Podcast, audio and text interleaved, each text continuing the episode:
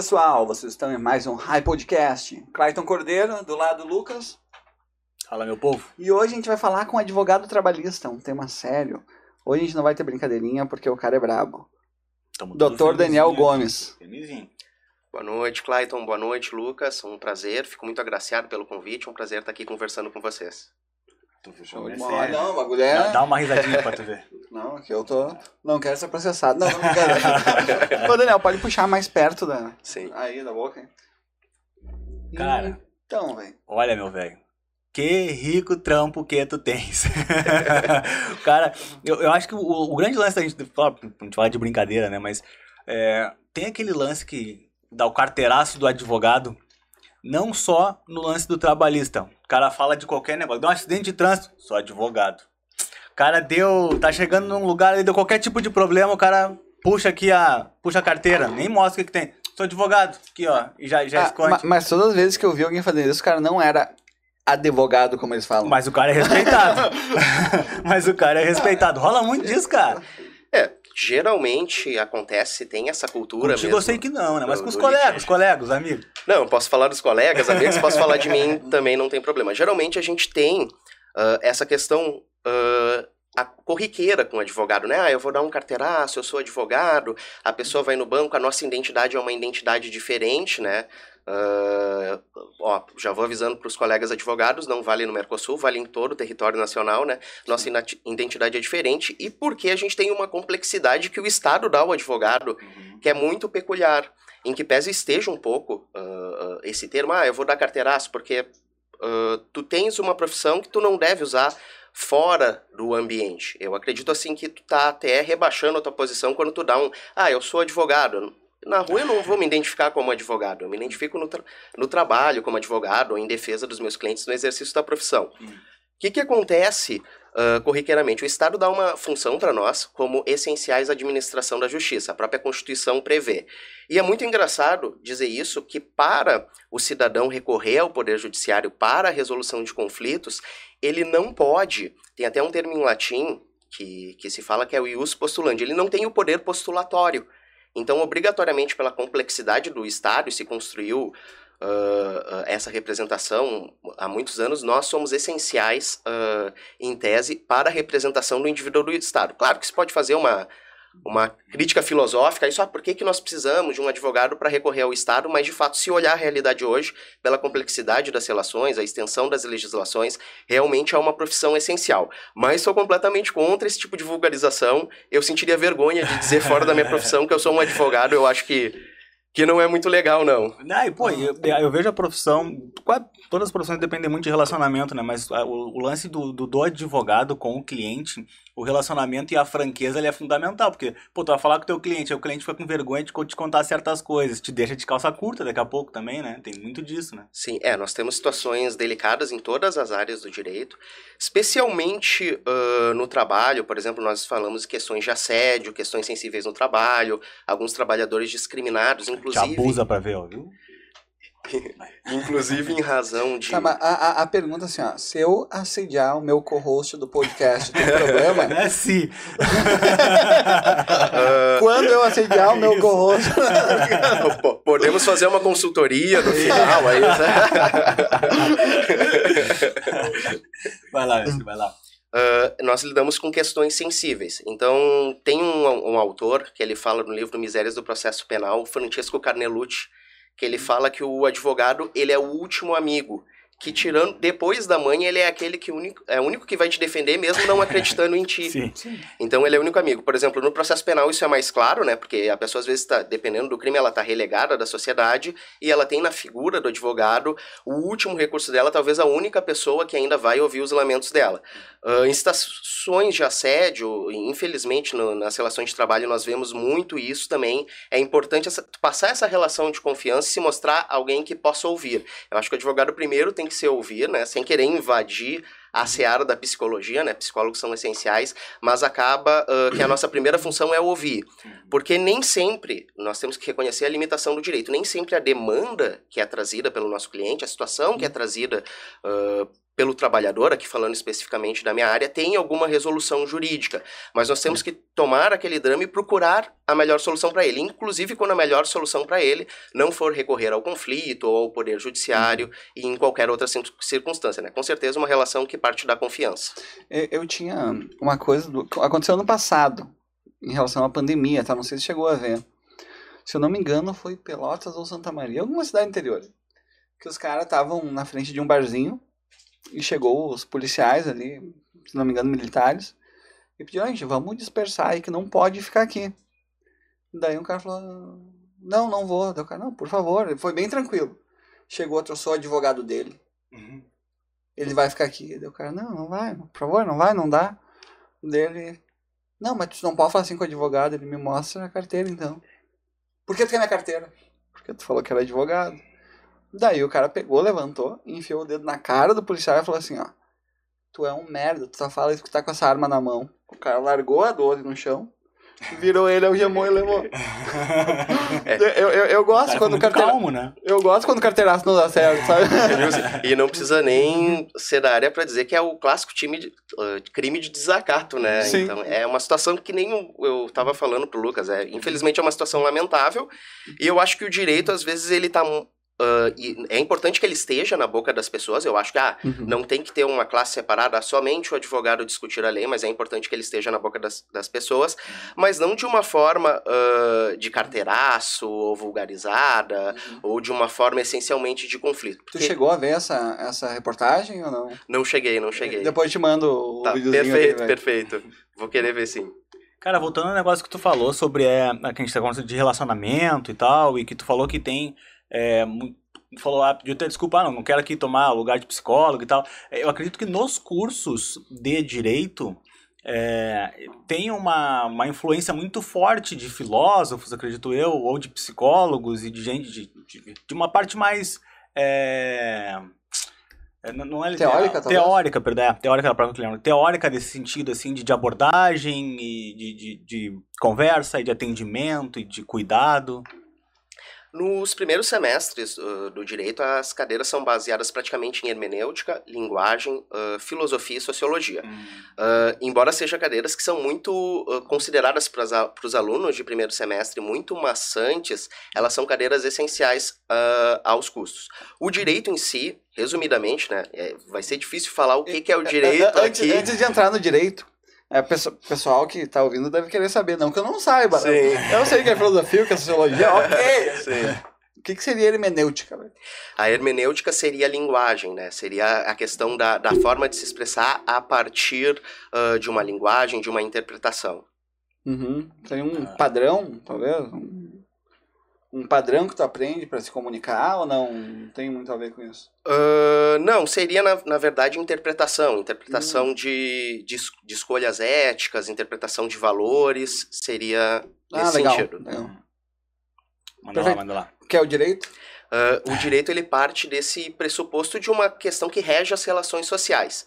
Uh, então imaginem, não se pode partir, ah, eu vou fazer aqui o Código Civil, eu vou fazer aqui a consolidação das leis do trabalho, eu vou reger todas as relações se eu não tenho uma base ética, uma base de, de formação uh, histórica da sociedade, uma base sociológica, até mesmo, infelizmente, nós não temos muito psicologia. Tem uma cadeira, eu fiz uma cadeira de psicologia jurídica. Uhum durante o curso inteiro. Mas ela é importante, até mesmo, por exemplo, para a prática, em que eles são de testemunha, identificar uh, se a pessoa está uh, cometendo, fazendo uma falácia, né? Aí entraria mais na parte Uh, lógica, talvez? Isso, na parte lógica, na parte de linguagem, ou se a uhum. pessoa uh, está uh, em dúvida sobre o que ela está falando. Então, eu acho que essa questão da psicologia também é importante, e até no trato com o cliente. Tu saber lidar com uma situação que às vezes tu não tem a experiência, a vivência, quando a pessoa coloca uma situação para ti. Então, eu acho que antes de ser advogado, tu tem que ser humano, né? Cara, sem citar nomes. Mas a gente adora aqui falar da, da, da, de merda, sabe? Que Sim. sempre dá, né? Sim. Cara, é, teve alguma situação constrangedora já aí que tu foi atuar em algum caso e que acabou te, te deparando com uma coisinha que tu não queria? Tive, tive uma situação bastante constrangedora no começo uh, da advocacia. Quando eu me formei, né? Vou usar o termo, eu dei um peitaço e abri um, ah. o, um escritório. Uhum. E aí peguei uma causa de família. Seria uma causa de família de uma. Obviamente não vou falar nomes aqui, nem poderia. uma causa de família relacionada à interdição. Ah. Por quê? Ah, o senhor tinha uma, uma esposa de 79 anos com Alzheimer. Hum. Então era uma situação complicada. Perguntaram para ela, o presidente, na audiência, ela disse que era Getúlio Vargas. Então. Olha só. ah, e aí as filhas estavam brigando, porque tinha uma questão, embora não fossem muitos bens, tinha uma questão de briga pela administração. E na audiência veio toda a família, a família das filhas, a família do senhor que era marido dela. E no final eles estavam ali se prometendo, se xingando, a audiência toda, incomodada, xingando o advogado, né? Eu fingindo que não era comigo e tudo. E no final da audiência ah, começou uma briga generalizada no saguão entre a família, assim, né? Questão Meu pai amado. e nisso eu virei pro lado, meu, meu colega, né, tava trabalhando comigo à época, um abraço aí pro Dr. Lessier, tava trabalhando comigo, ele tava tomando uma bolsada Me... de uma das senhoras, e eu fui intervir, né, no, no ânimo pacificador, eu fui intervir entre dois homens que estavam brigando, os dois eram bem maiores que eu, e quando eu fui separar a briga, eu pensei assim, eu, eu deveria ter cobrado mais. Ma- mas tomou-lhe uma ou não? Não, não, saí, saí ileso, saí ileso. Sa- Só o coração acelerado, mas sobrevivi. Vai, Ah, velho. umas bronquinhas boas que o cara pega pelo caminho. No né? final se resolveu, largou o caso. É uma situação interessante, porque até hoje eu sou. Eu acabei me tornando, assim, a gente fez muita mediação entre eles, conversou, conciliou interesse, entra na parte da psicologia ali que o Uhum. Lucas falou. A gente achou a melhor solução para a senhora, né? Depois, posteriormente, a senhora veio a falecer e acabou que as filhas dela me procuraram também como advogado. Uhum. Ah, Então, uma situação de animosidade, eu acho que a gente soube lidar. A gente entende, esses casos de família, a maioria, se as pessoas ah, não tivessem a questão da emoção, da mágoa, eles nem deveriam ir para a justiça, Uhum, né? Sim, sim. Então, acabou que, que no fim das contas deu tudo certo, assim. Ah, Então, que legal. velho.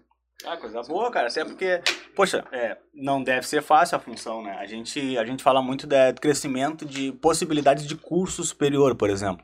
É, a gente tem aí, o cara pode fazer curso por EAD, tem faculdade saindo debaixo da Mas terra, tem... Tem, tem, que- tem que deixar grifado que, tipo assim, ó, o, o Daniel saiu muito bem do esquema. Hum. Porque esse cara é meio esquentado, assim, o cara já pega a gravata, bota em cima, vira o ramo. E aí, Ah, e acabou. Não, já, acabou. Não, já mas botava a gravatinha na cabeça aqui, ó, virava o rio, velho. Por que, que eu tô falando isso, cara? Porque te- teve uma, uma leva aí de, de, de, de advogados recém-formados ou novos advogados muito grande. Por quê? Porque não só por causa do crescimento dos cursos, da possibilidade, possibilidades diferentes de tu fazer um curso superior, mas o curso de direito é um curso muito pro- procurado, é um curso popular, né?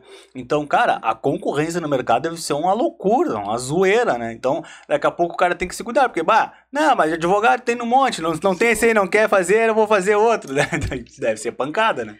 É, eu, eu acho muito a, a questão da concorrência da advocacia. A OAB, ela tenta fazer um filtro que ela traz ãh, dois poréns, porque ela faz a prova da OAB, a prova da OAB, agora eu não sei exatamente os índices, mas ela na minha época tinha um índice de 10 a 15% de aprovação. Então ela já acabava fazendo um filtro grande de advogados. Hoje no Brasil temos mais de um milhão de advogados. Só que isso é com registro na OAB. Os que exercem são É, menos. ia dizer pouco, né? Ah, realmente, um, é um a cada 200, um advogado a cada 250 pessoas. É pouco. Pro pessoal que faz direito, realmente. Se, se for. ah, Não, é que se o cara contar por cima uns 250 clientes, dá pra ganhar uma graninha, né, velho? É, dá, dá. Se o cara tiver uma carteira com 250 clientes, tá show, né? Mas tem que ser 200 que é pronto. Pronto, isso.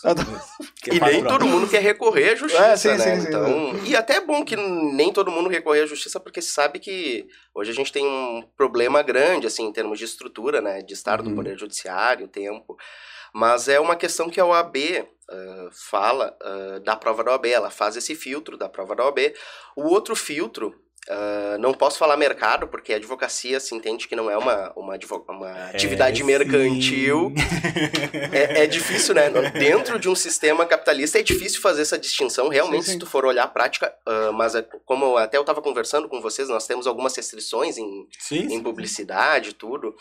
Ah, mas dentro ah, da questão da advocacia, a OAB acaba fazendo um filtro dentro da, da prova da OAB e o outro fi- filtro que se faz é na própria prática, na própria sobrevivência. Hoje tu tem que abrir um escritório, tu tem que trabalhar para outro escritório. A remuneração, infelizmente, não é um privilégio de nossa área para o advogado empregado. Ela está muito desvalorizada, né? Então acaba que muita gente desiste da Uhum. advocacia, parte para outras áreas mais lucrativas. Só fica quem ama, quem, quem, quem sabe Uhum. ah, trabalhar, quem consegue ter algum êxito nesse sentido. Então, é uma situação que, que por um lado, a- a- esse filtro da OAB, ele também foi muito criticado. Teve ação no STF, tudo sobre a prova da OAB, porque impediu o exercício da profissão, mas acaba que, como nós temos uma, como eu estava falando no começo, né, nós temos uma um poder postulatório dado ao Estado, ou seja, se o Lucas e o Clayton quiserem postular um direito, quiserem brigar pela liberdade deles, eles vão precisar de um advogado. Eu acredito que acaba que esse filtro se justifica, né?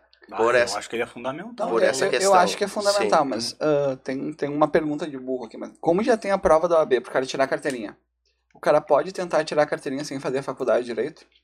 Ah, não, não. A carteirinha ele necessita ser bacharel em direito. é um É. E isso, aí, requisito. e- isso aí fica, fica estranho pra quem é de fora, né?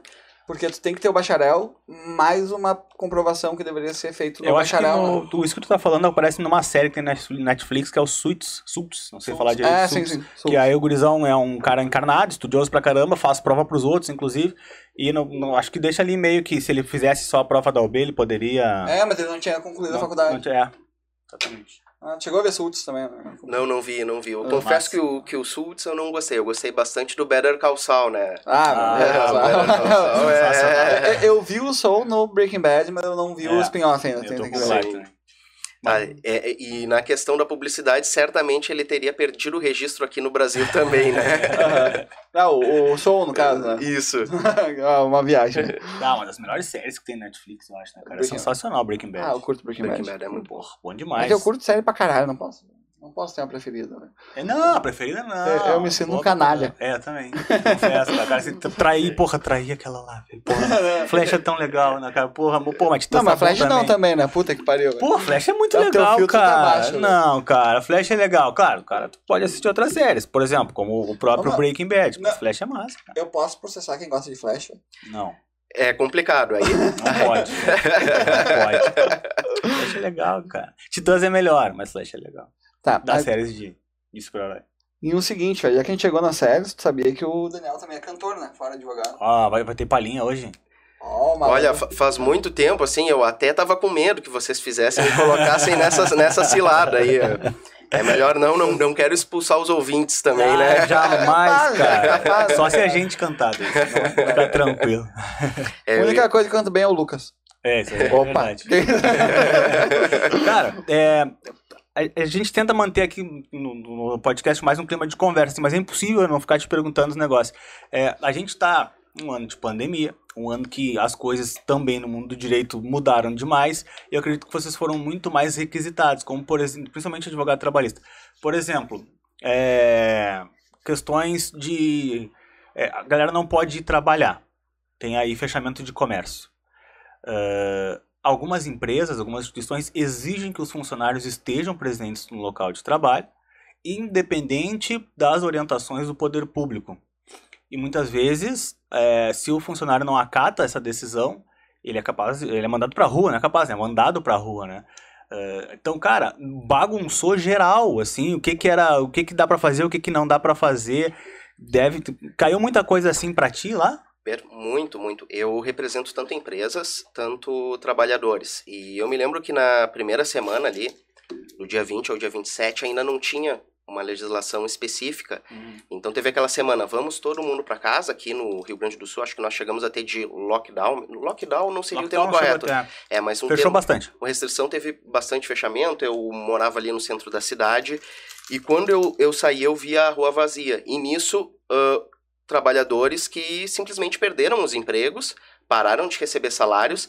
E ao mesmo tempo eu tinha empresas, pessoas me ligando: Daniel, o que, que eu faço? Ãh, tal, situação, ãh, tal situação causando prejuízo para todo mundo, né? Uma situação nunca vivenciada antes na história da humanidade. ãh, então teve diversos efeitos. Eu me lembro no dia 1 de abril, não é pegadinha, tá? No dia 1 de abril de 2020 saiu a medida provisória 936.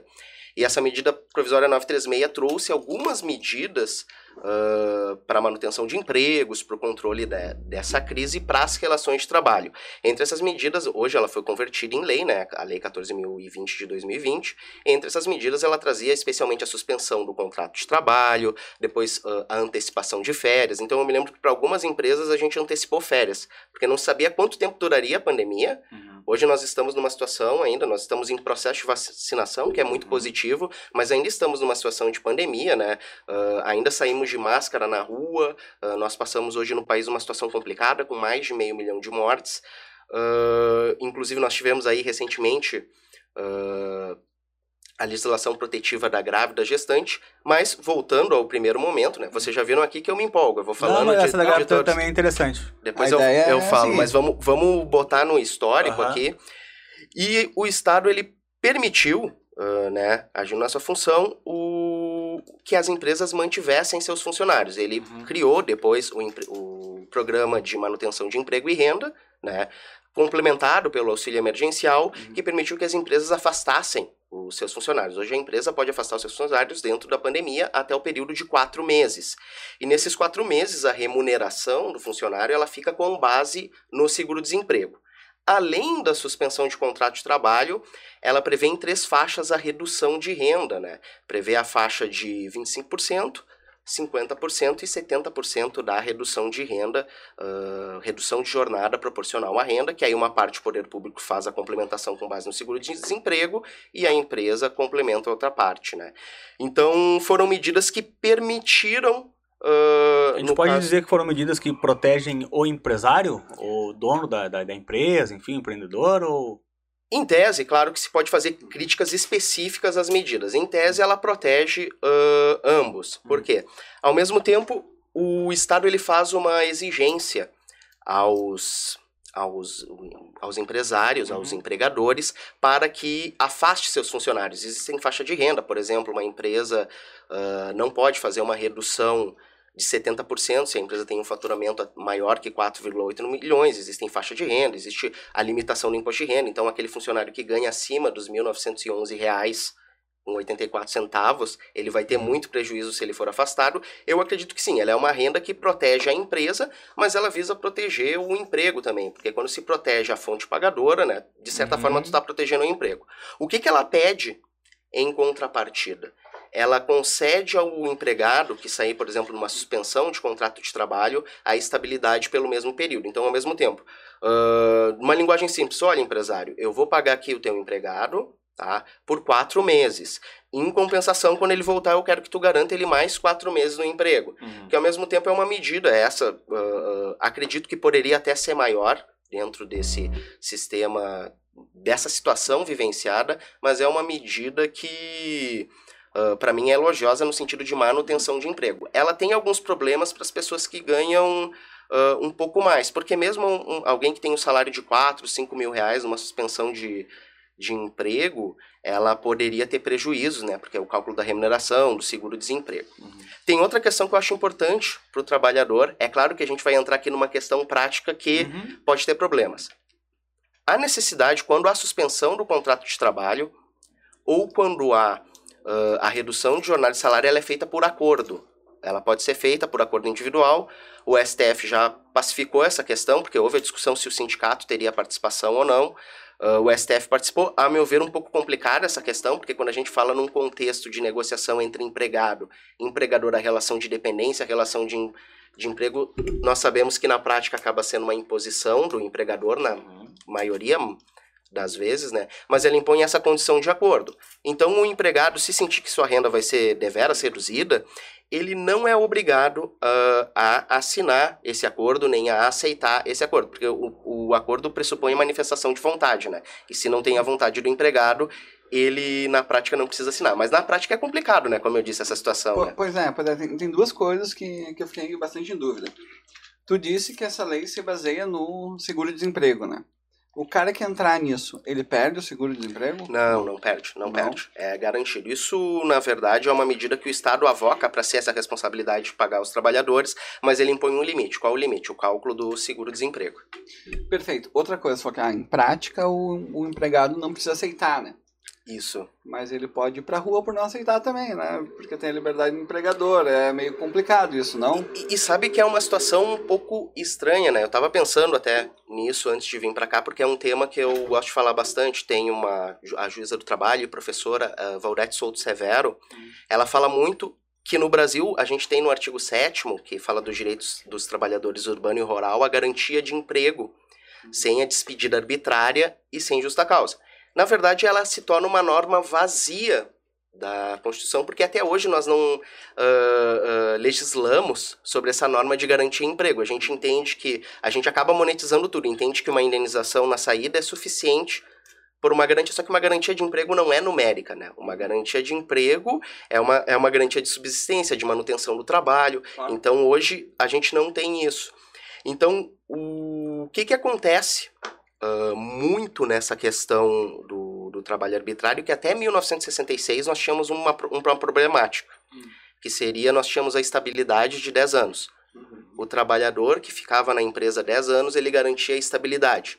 Isso, efetivamente, é uma forma, discutível ou não, de se garantir emprego. Uhum. Bom, a partir do momento que eu trabalhei 10 anos, que eu dediquei 10 anos do meu tempo de vida a uma empresa, eu não posso uh, ser simplesmente mandado embora sem um justo motivo, uma força maior. A empresa está numa crise financeira, quebrou, ou uh, no caso o empregador cometeu uma falta grave, agrediu seu algum funcionário na empresa, então tem uma garantia para isso. Só que ela foi substituída pela lei de 66 a 5107, que era a primeira lei do FGTS, a lei instituidora do FGTS.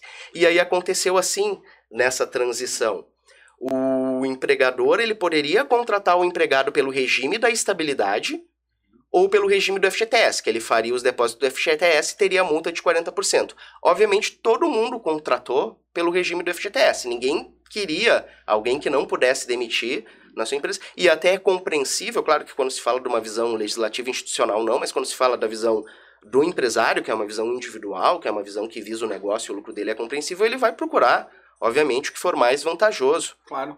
Para ele. Uhum. Então, até compreensível. Então, acabou. Não se tem mais uma garantia de emprego no país. Se tem uma indenização, se monetizou, e, por sinal, de forma muito baixa, né? Uhum. Porque se tu for ver os juros do FGTS, hoje o rendimento do FGTS é baixíssimo, né?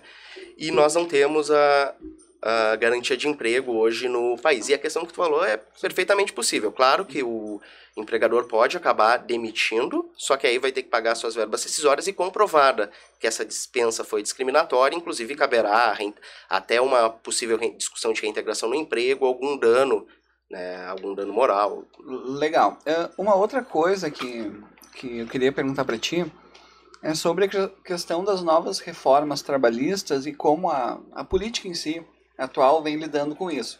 Parece que é um, no meu ponto de vista, tá? Eu queria ver um advogado falar sobre isso. Que cada vez mais o pessoal tenta proteger o empresário com a premissa de que se der muito direito vai perder emprego, vai perder em quantidade de emprego.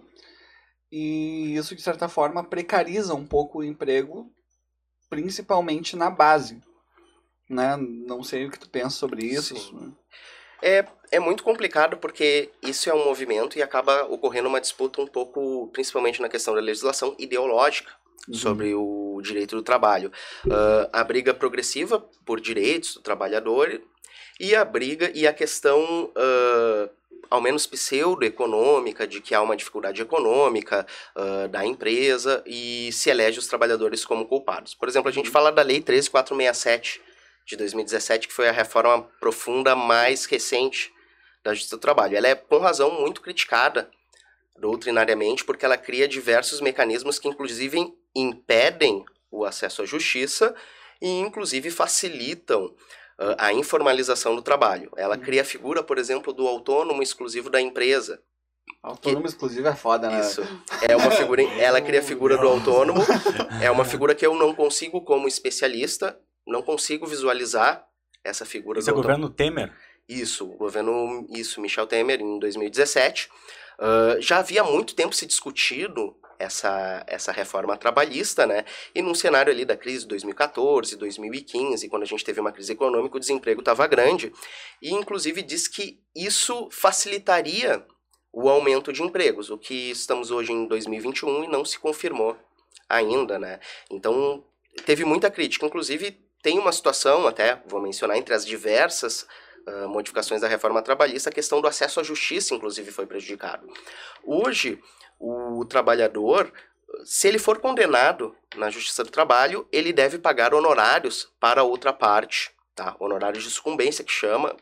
Eu uso muito o termo quando eu falo com clientes, os honorários de perdedor. Tu deve pagar os honorários. Ele deve pagar honorários. Que, que acontece? Como é que funciona na sistemática civil? Na sistemática civil, tu também deve pagar honorários. Só que como a justiça, o acesso à justiça, a justiça é um acaba sendo um serviço público do Estado, todos têm direito a acesso, inclusive uma certidão, se tu falar em outros uh, órgãos públicos, que é a mesma coisa. Então é a mesma questão. Se existe uh, o Poder Judiciário e tu tem um conflito, uma ameaça a direito, tem o artigo 5 inciso 35 da Constituição, que ele fala que a lei não afastará uh, do, do, da, da afetação do Poder Judiciário lesão ou ameaça a direito. Então, se tu não tem recursos para entrar no Poder Judiciário, não deve pagar custas judiciais, não deve pagar perícias do processo, não deve pagar honorários advocatícios. Uhum. E no processo civil suspende-se a exigibilidade. E na Justiça do Trabalho, por, por vigorar um princípio mais informal, né, uma justiça mais informal que as outras, nunca teve honorários advocatícios. E aí, na instituição dos seus honorários, uh, se elegeu que aquele trabalhador mais pobre, aquele trabalhador com uma, com uma renda de dois a três salários mínimos, muita, na grande maioria das vezes, né, da, da renda média brasileira, ele pagaria honorários mesmo que ele fosse beneficiário da justiça gratuita. Então é uma coisa que saltou aos olhos diversos doutrinadores, né? Uhum. Uh, Jorge Luiz Souto Maior também, o, o Goldinho Delgado, o próprio, a própria Rosa Weber no STF já decidiu, uh, já se manifestou contra essa lei. Então diversos Uh, especialistas na área não entenderam essa sistemática da reforma trabalhista. Então, porque ela foi uma lei aprovada muito rápida, ela teve pou, pouca discussão e acabou que se tem muitas críticas por ela privilegiar. Uh, uh, no caso, seria precarizar o trabalhador, né? Não é. sei se ela privilegia alguém, se nesse cenário, se a gente pegar o contexto social de tu precarizar o trabalhador, a gente vai beneficiar alguém lá no final. Eu acho Realmente. um pouco complicado esse raciocínio. Até porque essa premissa aí de que se tu precarizar um pouco o trabalhador, tu vai aumentar o emprego, ele vai contra a, a lógica econômica, né? Se a demanda é Sim. é elástica e tu vai ter lucro, tu aumenta o preço e tu aumenta a quantidade de trabalhadores, né? Porque aumentaria porque tu vai pagar menos. É, não sou economista, fala muito no mercado interno, né? É, a questão, é, sim. Pra, pra, pra gente que não é nada, sabe? Não, não, não faz muito sentido. Sim. A menos o cara, cara que acha que uh, reduzir custo é o enfim, é, resolve toda a economia, não, não é só isso, né? não é só reduzir custo. E foi avançando essas mudanças trabalhistas, né? Em 2019, nós tivemos a, a retirada de poderes de auditores fiscais do, do Ministério do Trabalho. O Ministério do Trabalho se tornou uma secretaria do Ministério da Economia, né? Então, houve um esvaziamento na, na fiscalização também das leis do trabalho, questão de trabalho infantil, questão de trabalho escravo. Uh, outra questão, houve um corte de verbas na Justiça do Trabalho. Vocês que entendem um pouco de orçamento, o, o judiciário ele faz o seu próprio orçamento, né? E ele encaminha para aprovação. Pela primeira vez, uh, talvez, que eu tenho conhecimento, até me corrijam se eu tiver errado, depois a gente faz uma errata, mas pela primeira vez houve um corte de verbas do, por intervenção do Executivo e Legislativo no Judiciário, na Justiça do Trabalho. Foi um corte referendado pelo Supremo Tribunal Federal, inclusive.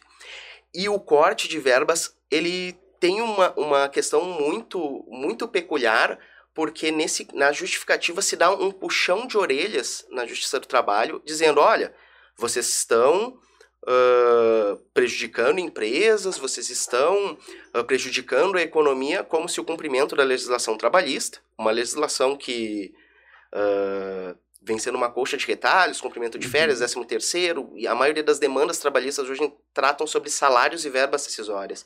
Pelo menos aqui no nosso TRT da quarta região, se olhar, tem essas informações acessíveis no site do TRT, elas tratam de verbas decisórias, de trabalhadores que foram demitidos sem salário, sem verbas decisórias. Então, o cumprimento dessas decisões, as condenações trabalhistas dessas decisões, que também trazem verbas de volta aos cofres públicos, trazem verbas de volta ao INSS, foi motivo de corte de verbas. Então, hoje nós temos uma justiça que sente até hoje uh, esse corte que teve em 2017, né? ainda dentro do, do, do governo do Michel Temer. Tu acha que teve alguma coisa positiva né, nessa reforma aí? tenha sentido. tem- Eu gostei da tua expressão. Uma coisa positiva. É, tipo, o, o- se o cara do Metaforando estiver me vendo agora, vai entender tudo, né? Metafora eu, Vitor. É difícil analisar. Talvez a gente possa pegar algum, alguma questão específica ah, da reforma trabalhista, né? Vou brincar o pagamento de honorários. Não, não. essa parte eu, eu acho um pouco complicada, mas eu acho assim, ó. Em termos práticos, ela foi uma reforma que precariza e ela mostra o quão o nosso sistema, né, que é um sistema de origem ah, bastante getulista, o nosso sistema de trabalho, ele não acompanhou a modernidade, porque ele se permitiu se destruir ao longo do tempo, né? Então hoje a informalização do trabalho a legislação não acompanhou. E ao invés da legislação dar mais proteção, e aí eu falo a proteção do Uber, a proteção do trabalhador informal, ela acabou informalizando todo mundo. Então hoje a gente tem um trabalhador, a gente não enfrentou problemas como problemas da automação. Então eu acho que quando vem uma reforma assim, e a gente tem inúmeras, ela criou diversos conflitos judiciais, essa questão, por exemplo, dos honorários aqui no Tribunal Regional da Quarta Região foi considerada pelo pleno do Tribunal inconstitucional, mas em outros lugares estão se aplicando no STF. Nós temos votos divergentes sobre a constituciona- constitucionalidade da lei, né? A Procuradoria Geral da República entrou com uma ação direta de inconstitucionalidade, ainda está sendo discutida.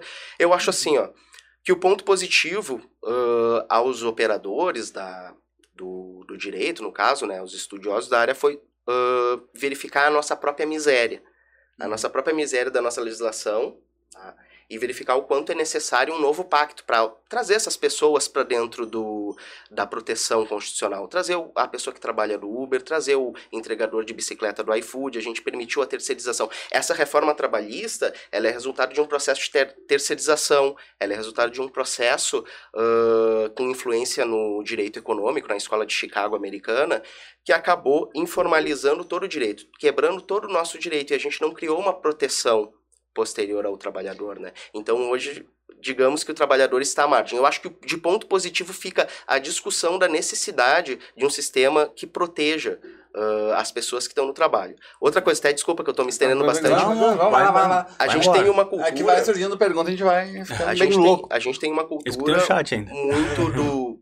Principalmente numa sociedade onde a gente tem muitos empreendedores, tá? Mas a gente fala em empreendedores que estão sofrendo para pagar o mês e não é ah, uma coisa dizer, não, o empresário é o, é o mal, o empregador é o bom. Eu acho que isso não existe. A gente tem muitos Uhum, empreendedores claro. que sofrem ah, nessas questões. Mas a questão que às vezes a gente não percebe no direito do trabalho é que quando a gente toma a mão de obra de alguém, seja de qualquer forma, ah, nós estamos tomando, na verdade, tempo de vida daquela Uhum. pessoa. Tu tem um poder muito grande de dizer, o senhor vai ficar um terço da sua vida, que é a jornada de trabalho prevista na CLT, Uhum.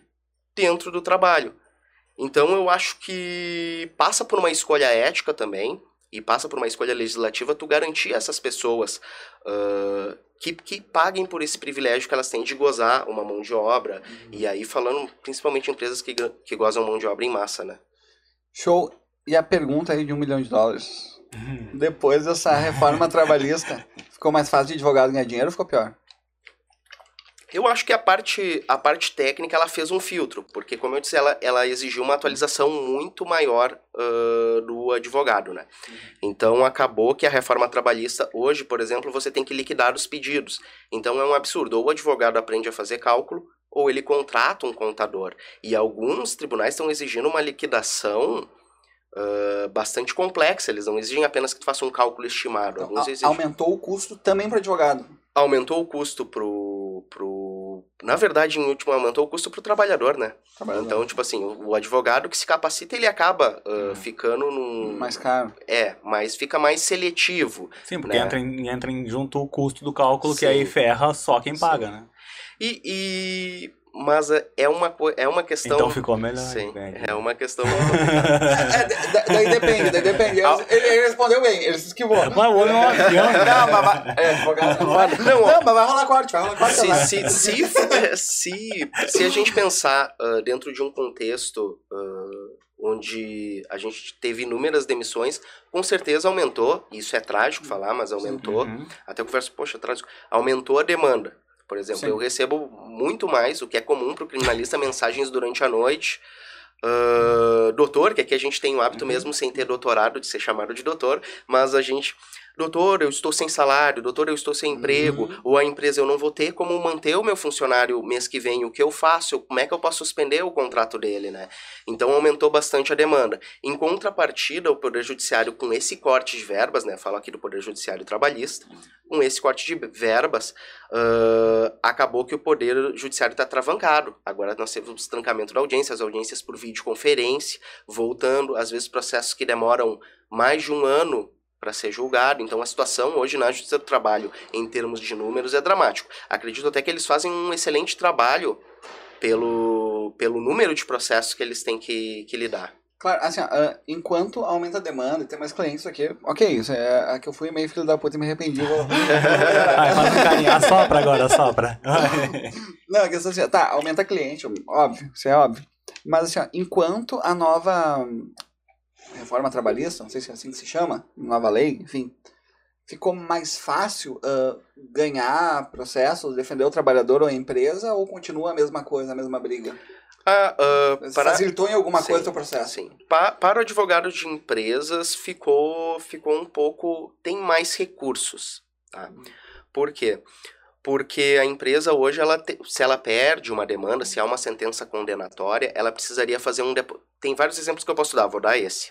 Ela poderia fazer um depósito recursal. Hoje em dia, ela pode fazer um seguro, pagar um prêmio de seguro e garantir a execução por meio de seguro, né? Uhum. Ah, hoje em dia, aumentou o número de 10 para 20 empregadores. A empresa ah, não precisa fazer con- controle de jornada se ela tem até 20 empregadores, né? Então, a questão dos honorários advocatícios, né? Então, tu acaba ah, tendo uma postura que o empregado ele pode pensar mais, ai, talvez eu fui sofri um assédio, mas eu não tenho testemunhas, eu não Uhum. tenho como provar, eu nem vou brigar ah, por isso. Então, acaba que de, um, de uma forma triste tu tem um trabalhador um pouco mais acuado na justiça do trabalho, né? O que era um ambiente de proteção acabou se tornando um ambiente um pouco hostil ao trabalhador, não estou falando especificamente da justiça do trabalho, dos servidores, nem dos magistrados, mas falo da própria legislação que impõe penas severas, né, ao trabalhor. Então a legislação literalmente fudeu o trabalhador. É, pô. Vamos para as ser- pode perguntas ser. aqui do chat. Vamos lá. Tanussa Pereira Simas mandou aqui boa noite, doutor Daniel. Chegando de líder, hein? Tu tá nervoso hoje. Não, não, cara, é- Cadeira. Aqui, tá chegando de líder então aí, Daniel? Aqui a Andressa Santiago.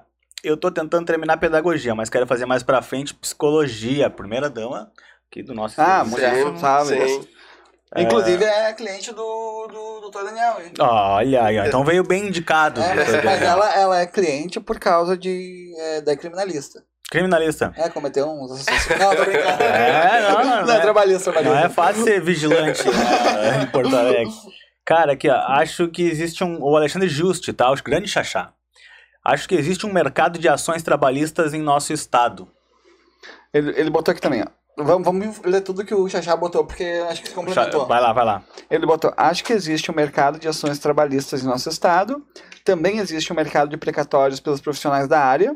E embaixo tem uma E pergunta. depois ele perguntou, existe a possibilidade de demissão para quem não optou pela FGTS? Ele largou o super combo. É, Chupa que é de uva, vai. o problema é que é de 66 essa lei, né? Uhum. Ah, vai ser difícil encontrar alguém vivo, né? Ah, então a estabilidade sim. decenal, ela já foi instituída. Se tiver algum trabalhador ah, nessa idade que tenha ultrapassado os 10 anos, Uhum. ah, não poderia ser demitido. Em tese tem, tem a garantia de estabilidade, né? Direito adquirido, que a gente chama em direito. Não mudou a norma, mudou que não tem Isso. mais quem goze dela, no caso. Isso. E até fazer um comentário, o Alexandre, o nome Alexandre do Juste. eu, eu Xaxá, acho pode chamar de Xaxá. Xaxá. Xaxá. O Alexandre, ele tem uma ideia que, na verdade, Fala, Xaxá. Xaxá, o Xaxá, é? o Xaxá. O Xaxá, ele tem uma ideia que ela não é uma ideia falsa, ela é uma ideia de um recorte Uhum. ah, da realidade. Por quê? Eu estava falando em estatística, e essas estatísticas estão no tribunais.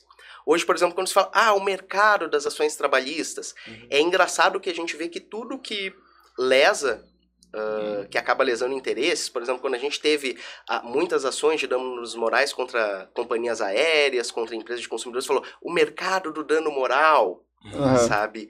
Então, às vezes, isso é um, é, é um interesse que se mostre e que não é falso, porque sim, tem uma fé na justiça do trabalho, inclusive por parte do trabalhador, tem uma fé por parte do empregador, Uhum. nós somos seres humanos. Né? Claro. Perfeito.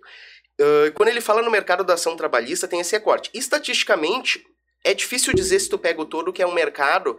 Uh, claro, se tu for falar que, que alimenta servidores, que alimenta advogado, tu pode dizer, mas assim, uh, um mercado puramente negocial, porque a gente fala de inadimplência né, de inadimplência de verbas básicas. E talvez quando ele fala em mercado, a pessoa quando fala nesse mercado, ele fala no sentido pejorativo, ah, o trabalhador já, já entra numa empresa uhum. para processar hoje, acaba tendo uma postura ideológica. Só que o que, que acontece? Estatisticamente, os trabalhadores que procuram a justiça do trabalho, geralmente, na sua maioria, é verbas rescisórias de salário. Uhum. Então, uma pessoa que não recebe verbas rescisórias de salários, ela tem que procurar. Uhum. Se você fizer um contrato uh, e não lhe pagarem o que você recebeu, você vai procurar a justiça civil, você vai procurar um meio de, de, de obter né, sua uhum. ainda mais uma verba alimentar de subsistência. Uhum. Agora, claro, que se tem ações que, que, se entram de má fé, tem trabalhador que entra de má fé, uh, tem ações que às vezes têm indenizações exageradas, e aí acontece o seguinte, ah, condenou em 100 mil reais de dano moral, um valor elevado para o patamar do trabalho,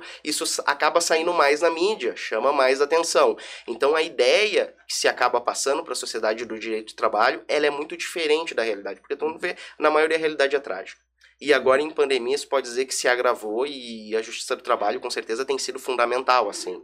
Não sei se, se era nesse sentido que o Xaxá, né, falava, mas é, é muito importante quando se fala em mercado de ação trabalhista, ter um pouco de cuidado. Pois é, eu até vou pedir para o Xaxá uh, uhum. uh, repetir ali a pergunta, porque eu, eu achei, né, que ele falou o mercado para o advogado atuar. E tu já pensou sim. que foi o mercado isso, do isso cliente. Fala, né? Isso, quando se falava assim, ah, tem a indústria do. O pessoal ah. usava a indústria ah, do dano sim, moral. Sim, Uh, e aí a gente fala assim, o, o, descumprimento, os juízes hoje reduziram drasticamente, por exemplo, nas ações de telefonia, uhum. o, descumpri, o, o, dano moral pelo descumprimento, né, pela, pela infringência à norma do consumidor, das companhias aéreas, mesma questão. Com certeza os serviços melhoraram 100%, então...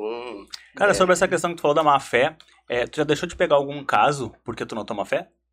Uh, é dever ético, né? Se, uhum. se eu ver assim, ó, o trabalhador até tu pode dizer, olha, o trabalhador pode até estar com raiva, e geralmente as muitas vezes acontece. Uhum. Então eu tenho muitos clientes em empresa e eu digo para eles, olha, a ma maior forma de se prevenir de uma demanda é tu tratar a pessoa com dignidade. Uhum. Porque muita gente, a gente vem de uma cultura escravagista, principalmente nos serviços mais subalternos, a gente tem aquele pessoa que grita, aquela pessoa que trata mal. Então, isso às vezes acaba gerando uma demanda trabalhista, porque ele nem quer processar aquela pessoa, ele nem pensa no dinheiro, mas ele saiu magoado. Ele quer lesar. É, ele quer lesar. Uhum. Agora, assim, má fé Uh, já tive pessoas que me procuraram de má fé, mas nunca entrei com uma ação de má fé, até porque é dever ético eu não entrar se eu averiguar má fé. A gente tem uma. Nós, como advogados, também temos uma responsabilidade até em relação ao judiciário, né? Uhum. Eu não posso entrar com uma demanda que é manifestamente improcedente, manifestamente de má fé, uh, com o judiciário atravancado. Seria uma falta de responsabilidade, né? O que é uma demanda manifestamente de má fé? Por exemplo, posso dar um exemplo simples. A pessoa recebeu e está cobrando de novo pelo que recebeu. Ou a pessoa vem com alegações mentirosas, né? A uhum. pessoa sabe que aquilo é mentira, mas é, uh, por exemplo, ah, eu posso dizer que o meu chefe me agrediu sem ele ter feito, né? Então, até Sim. tem um o, a CLT prevê, né? Os caras perguntam isso, sério? Os caras perguntam isso, velho? Já tive cliente que perguntou, a gente pode in, in, inventar alguma coisa? Eu digo assim, não, aconteceu isso, isso e isso isso, mas aumenta o valor se a gente inventar alguma olha, coisa. Olha ali, dar um... Sim. Tem, tem cara que é malvado. Já que vamos ganhar assim um como, vamos ganhar Assim como tem um, um, uh, um, empregador que às vezes chega, tá? Nunca nenhum dos meus uhum. clientes fez isso, né? Mas às vezes chega e já vi muito... um amigo fez lá aquele... Assina uh, tal um, um, recibo, faz o trabalhador às vezes analfabeto, o trabalhador que não sabe uhum. ler, assinar um recibo por um valor que ele uh, que ele de uhum. fato não recebeu. E ah. aí fica uma situação complicada. Eu acho que a gente pode ter experiências disso, às vezes vai se fazer um acordo com a empresa, tem aquele aquela entrelinha ali que tu assina e tu renuncia a um direito, né? Então uhum. dá para se falar nisso. Sim. Não, tranquilo. Aqui, ó. O Tárcio deu boa noite, falou salve Pancas. Pode, pode chamar de Pancas? Pode, pode sim. Doutor Pancas. O... Tiramos Tarso, né? Acabou lembro, lembro, lembro. Ah, peraí. Eu acho. Hã? Por que pancas? Porque é o cara bom de, panca... de pancadaria, velho. Dá um soco é que nem balão. Quando a gente fala no balão é porque balão, entendeu? ninguém sabe por que balão. E ninguém vai saber por que pancas, entendi. Vai. aqui, ó, a Dessa botou aqui, ó. Poderia falar mais sobre a lei da gestante? pois as pessoas que não entendem muito como funciona e acham muito importante saber sobre os apontamentos de licença da maternidade, que é uma lei nova, por causa da pandemia que pegou muitas pessoas nessas questões, inclusive ela. Né? Sim. Ela queria que discorresse, pelo jeito, um pouquinho sobre a lei da gestante, como o pessoal procede, Perfeito. pode que não pode. Principalmente nesse momento de Sim. que a gente vive de pandemia. É que eu né, acho que a lei da gestante é, é restrita ao momento Sim. de pandemia, né? Ou não? Sim, restrita ao momento de pandemia. Tá. Em- a pandemia vem. Declaração Mundial de Pandemia é de 11 de março e aqui no Brasil o decreto legislativo é de 20 de março, né? Essa lei, por que, que ela ocorre? Primeiramente, houve um estudo, né? Estudos da OMS mostram que o Covid ele afeta com maior intensidade as grávidas. Então, ele tem maior risco, seja de um risco de aborto espontâneo, seja risco de vida, ela gera um maior risco. Então, a partir desses estudos, ah, a, a legislação brasileira buscou proteger a grávida. Então, o que, que a legislação prevê? Em linhas simples, que a grávida, durante o período de pandemia, ela deve ficar afastada do trabalho presencial, pode ser mantida em teletrabalho, sem prejuízo da remuneração. Ela é uma lei muito, muito vaga, é uma lei muito curta, mas ela é clara no que ela propõe. Ela não diz assim, como vamos fazer, o que acontece se a empresa não tiver como colocar ela em teletrabalho, ela não diz, ela acaba sendo um pouco vaga ah, por esse momento. Eu lidei com algumas situações assim, né? Uma, e, e o que que essa lei ah, gera? Ela gera um problema para a gestante, porque a gestante tem que ficar obrigatoriamente em casa, a empresa tem que cumprir isso. É um direito, a gente fala que os direitos sociais, né, nesse caso, são direitos indisponíveis, então a gestante sequer pode abrir mão desse direito e dizer, não, eu quero trabalhar presencialmente, não é permitido, inclusive ah, se o Ministério Público do Trabalho, órgãos fiscalizatórios pegam uma gestante em trabalho, não adianta a empresa dizer, não, mas ela quis trabalhar, não é permitido. Então ela cria essa proteção à gestante. A- o grande problema é que as empresas não sabem como, como lidar com isso, né? Como lidar de forma econômica, nem ah, como lidar com a gestante, há um alto índice de descumprimento. Algumas E as- empresas não, E às vezes nem querem, né? É, de fato, às vezes há má fé também, né? Sim. Como a gente falou, sempre há má fé de ambos os lados. Então, essa ah, legislação acaba criando uma lacuna. Mas dentro, assim, até de forma, já orientei a empresa nesse sentido, já orientei trabalhador nesse sentido, alternativas para a empresa. Primeira questão, assim, que eu queria falar, que às vezes, assim, ah, mas ah, o problema, quando o pessoal fala assim, ah, da gestante, né? Tem uma juíza de trabalho de Santa Catarina, a doutora Andréa Passoldi, que ela fala muito disso, assim, não existe problema da gestante, né? Porque sem uma gestante não estaria aqui entrevistador, não estaria aqui advogado, Sim, sim. não estaria aqui o pessoal do apoio técnico também.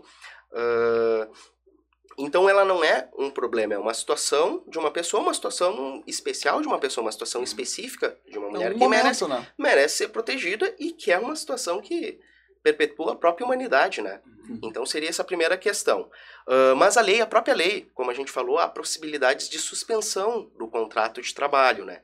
Então o, o trabalhador, o, trabalha, o empregador, ele tem a alternativa de suspender o contrato do trabalho da gestante e ordenar que se faça o cálculo do benefício previdenciário e pague ela, suspender o contrato nesse período. Só que a lei é muito clara numa coisa, sem prejuízo da remuneração. Então, nesse acordo coletivo, como é um direito indisponível, qualquer acordo é nulo se a empresa, se o cálculo do, do seguro-desemprego, que geralmente dá, tá, der é menor que a remuneração da gestante, a empresa vai ter que complementar. Então, assim, ó, primeira alternativa para a empresa seria, se possível, manter em teletrabalho, e segunda alternativa seria a suspensão do contrato com complementação de salários, né? Legal. Só que ó, o No ca- Xaxá, ele, ele. Só pra completar, Cleitinho, ele falou aqui que. Ele não ajudou os guri, né? Igual. Não, não, ele botou com certeza.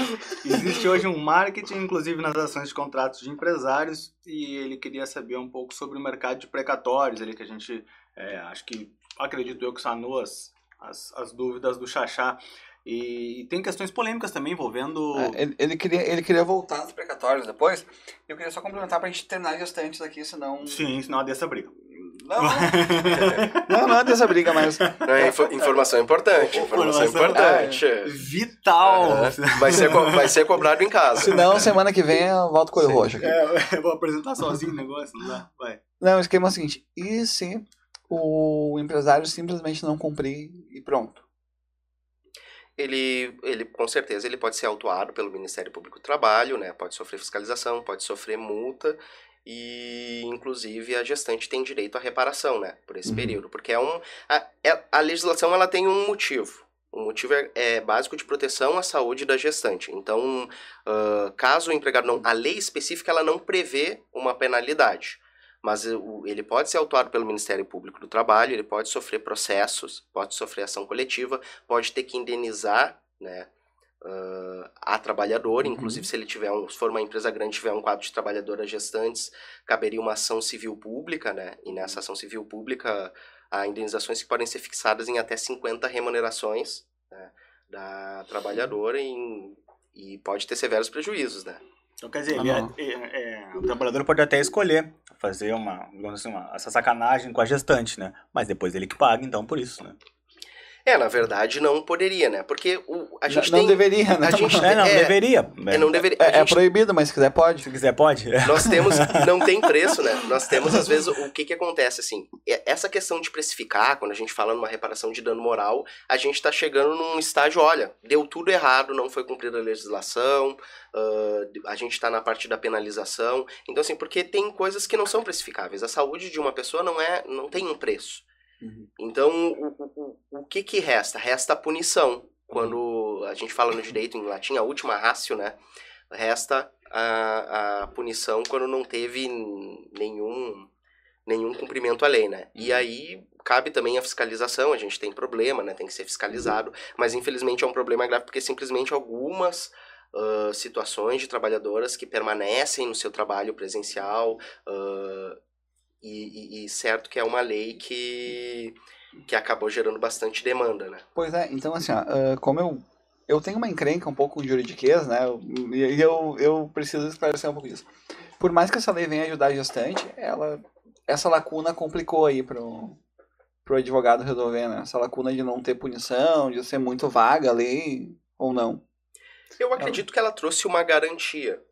Porque uh, a, lei, a lei garante o trabalho, então o, o, trabalhador ele não precisa pedir licença à trabalhadora gestante, ela pode só simplesmente comunicar o seu empregador e dizer eu não vou trabalhar, estou em cumprimento da lei. Recomenda-se que se faça uma notificação para não, não caracterizar abandono de emprego. Então, a trabalhadora que está nessa situação, ela pode e deve comunicar o seu empregador, preferencialmente por escrito. Hoje nós temos meios eletrônicos, WhatsApp. Um e-mail, talvez. Isso, um e-mail, e ela pode deixar o trabalho. É uma lei que garante a, a, proteção dela e é uma lei que ela pode exigir o cumprimento. Então, é, é, é, o importante nisso não é nem ah, que o empregador cumpra a lei. É óbvio que é necessário que o empregador cumpra a lei, mas eu acho que o mais importante nisso é que a própria gestante conheça também o seu direito, saiba das suas prerrogativas, o que, que ela pode te fazer.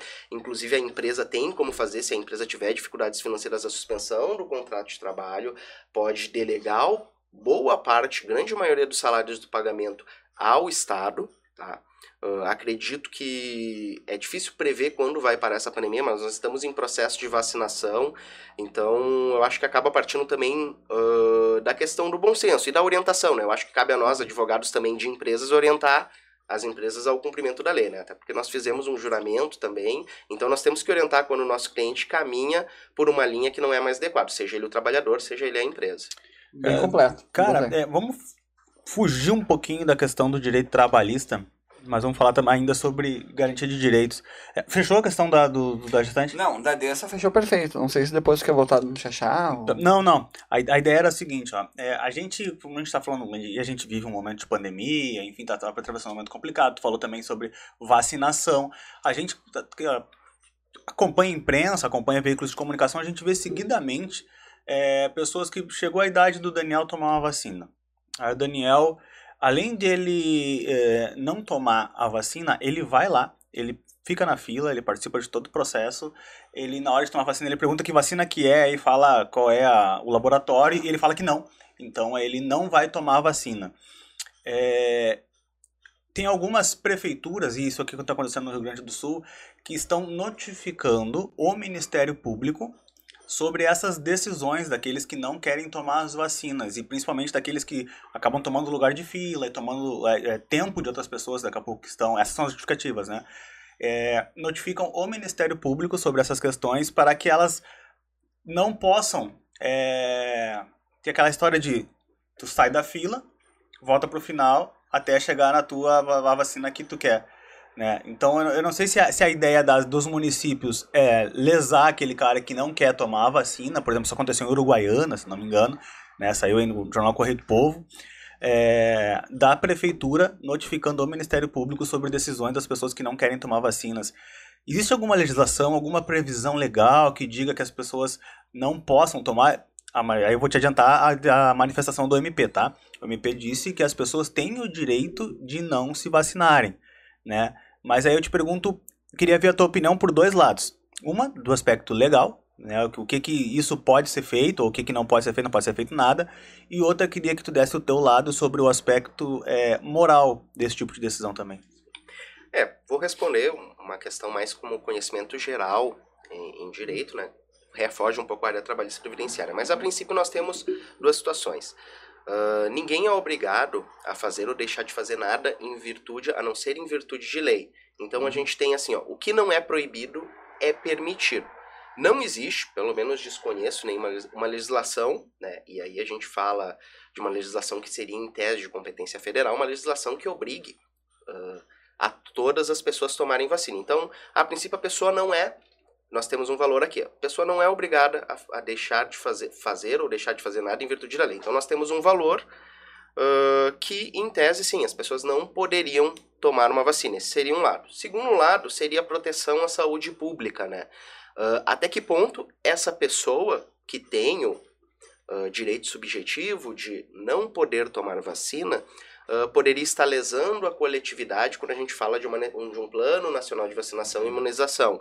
Tem essa discussão. E aí dentro disso se discute, tudo bem, essa pessoa não pode tomar vacina, mas o poder público pode criar restrições para elas. Por exemplo, uh, determinados eventos. Assumir um concurso público, por exemplo. É questão de concurso público, determinados eventos, ele pode incentivar isso. Claro que sempre vai ser discutível quando tu criticar uma limitação. Qual é a justificativa dessa limitação?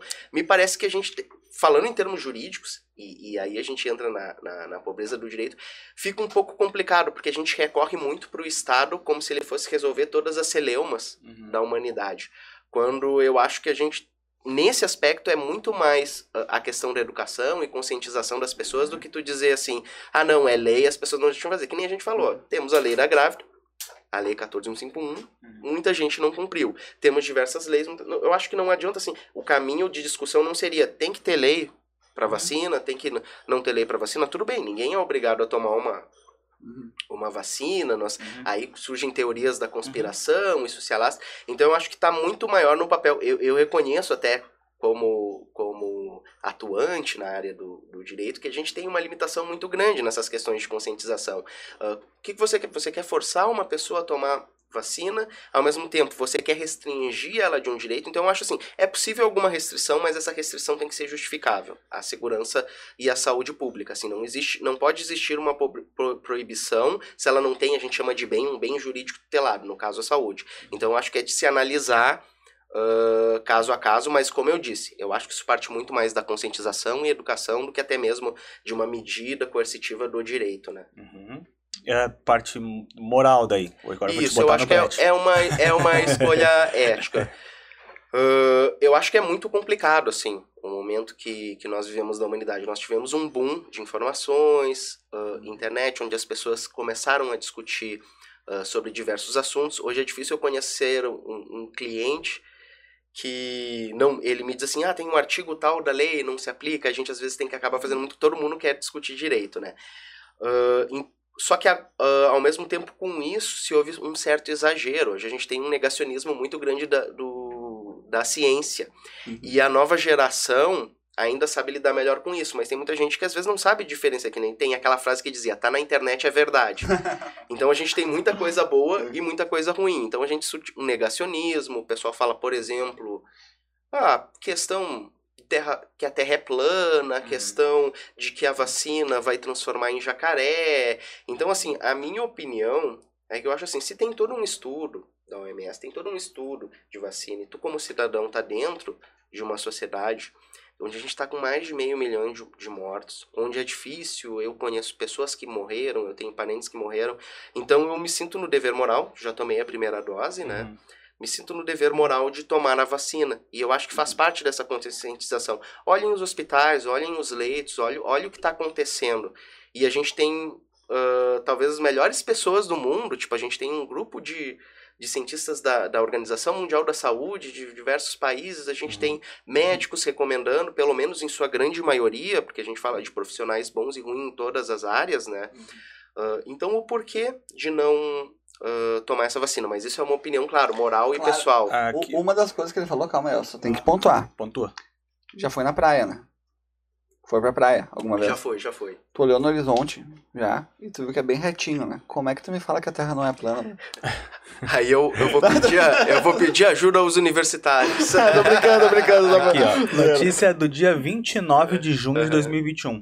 Tá no site da própria Prefeitura de Uruguaiana, tá?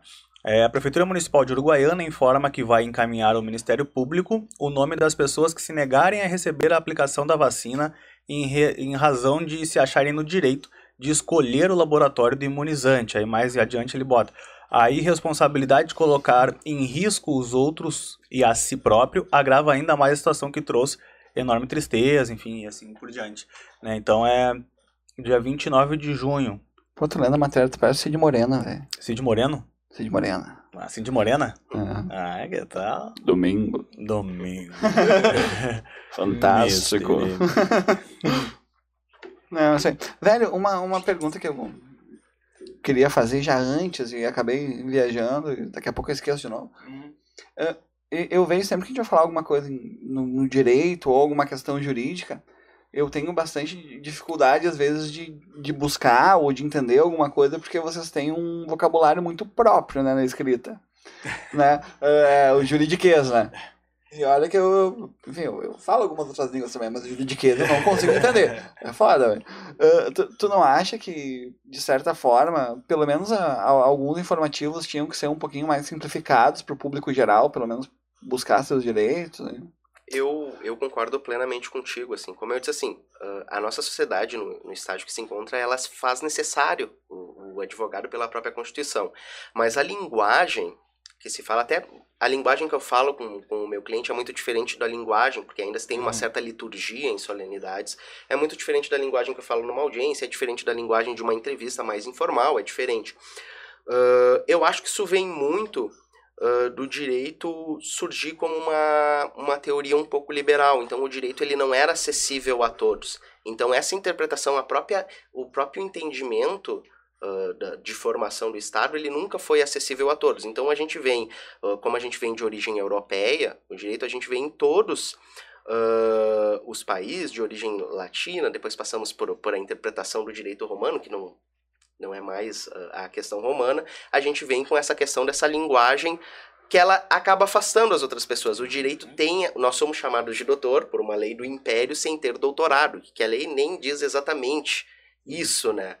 Uh, então a gente acaba tendo seria uma glamorização, seria o, o, o, termo, que a gente fala assim, hoje o direito, até o Lucas falou no uhum. começo, é um curso mais popular, uhum. mas ainda tem a questão, olha, advogado, jurista, uhum. então acaba se distanciando mais da população. Eu acho assim, ó, tecnicamente, tu tem que buscar o teu melhor, tu acaba tendo que uh, se dirigir uh, só como uma peça, né? É uma exigência, é acredito uma, eu. É uma né? exigência uhum. liturgia, por exemplo. Uh, claro que algumas coisas estão mudando, né? Hoje é raro algum juiz exigir, mas aconteceu, teve alguns casos que se vai de gravata na audiência. Eu, por exemplo, sempre vou de gravata porque eu nunca quero uhum. atrapalhar o problema do meu cliente com uma discussão sobre a minha gravata, por exemplo. Sim, sim. Então eu prefiro uh, seguir esse trilho, mas, uh, como eu disse, as novas gerações vão questionando isso. E tem uma coisa muito engraçada, falou o juridiquês, a gente cria uma, um tipo de linguagem que muitas vezes é incorreto na própria língua portuguesa. Uhum. Por exemplo, a gente fala em termos de tratamento.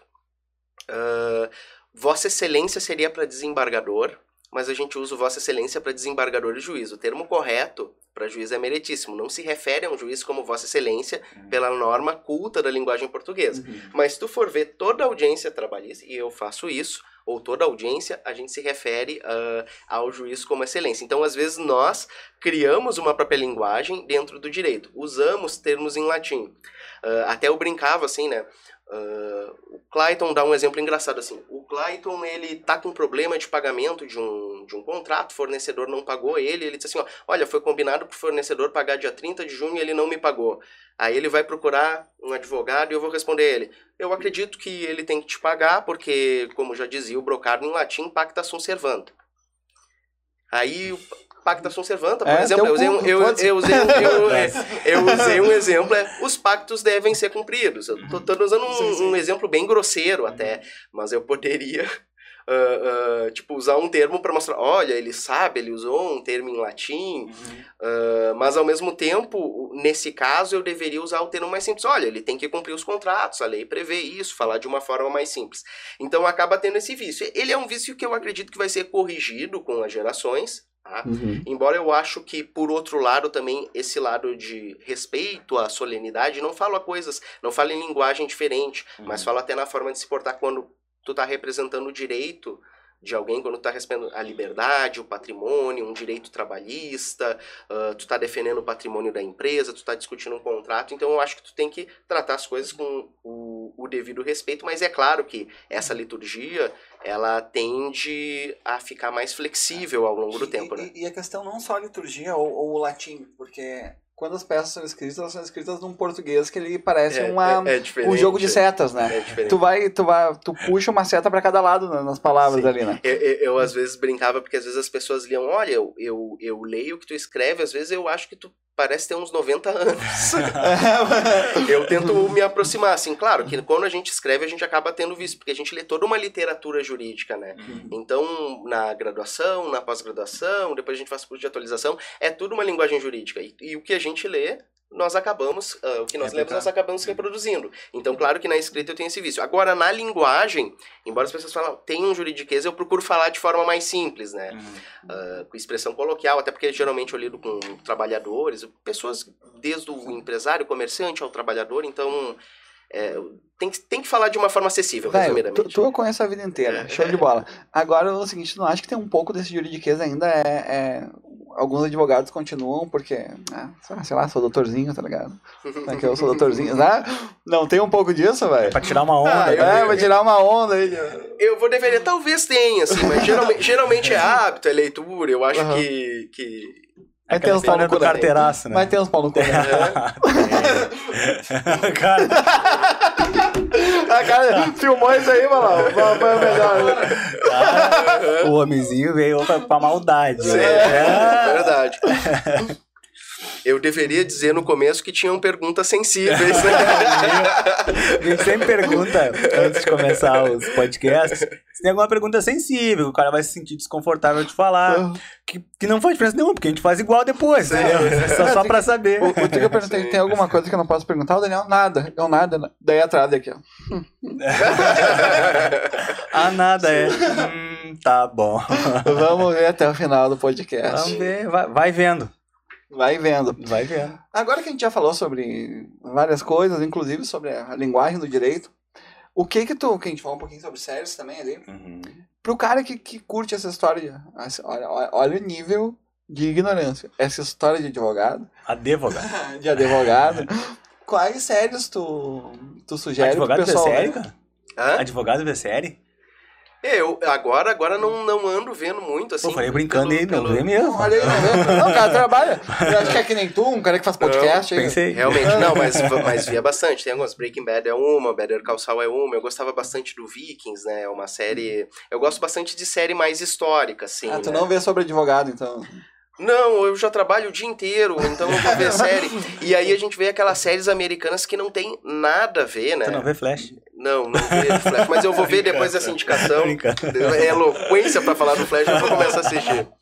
Até a segunda temporada, show de bola. Depois esquece. É, depois Agora eu, agora eu vi, o- eu vejo, porque eu tenho um enteado de 7 anos, então eu vejo Supergirl, eu vejo Vinga- Vingadores, eu que Sete anos. apresentei pra ele. Tem uma filha de 12.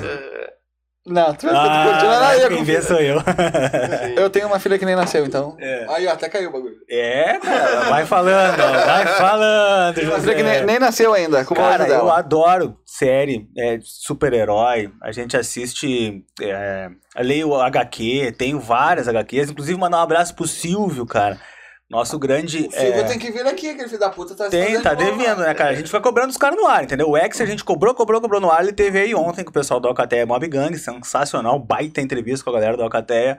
E o Silvio, Silvio, a gente vai começar a te incomodar, meu Silvio, a gente é teu fã, mas se não vier aqui, tá jacu. É, a da gente, a gente vai continuar teu fã, entendeu? A gente só vai continuar te incomodando também. Ele vai continuar reclamando ao vivo, né? É, é, detalhes. Mas ele, cara, ele, ele tem aí umas. Ele vende HQ, vende anime, vende. Anime não, vende. É, como é que é? Mangá, né? Vende Mangá. mangá, vem uma porrada de coisa bacana aí pra quem gosta de. Dessas nerdices que eu gosto e o Cletinho não é muito chegado. Ah, jura, né? É, e, e a mesa de vocês já mostra, né? Pô, tá aí, né, cara? Sim. Tem o Odin representado aqui, né? Segurando aqui o meu Sorini e tal. O Ryu, tem aqui. Quem é esse aqui, Cleto? É, Pergunta pra ele. Quem é esse aqui? Eu achei que era o filho do Mario sem bigode.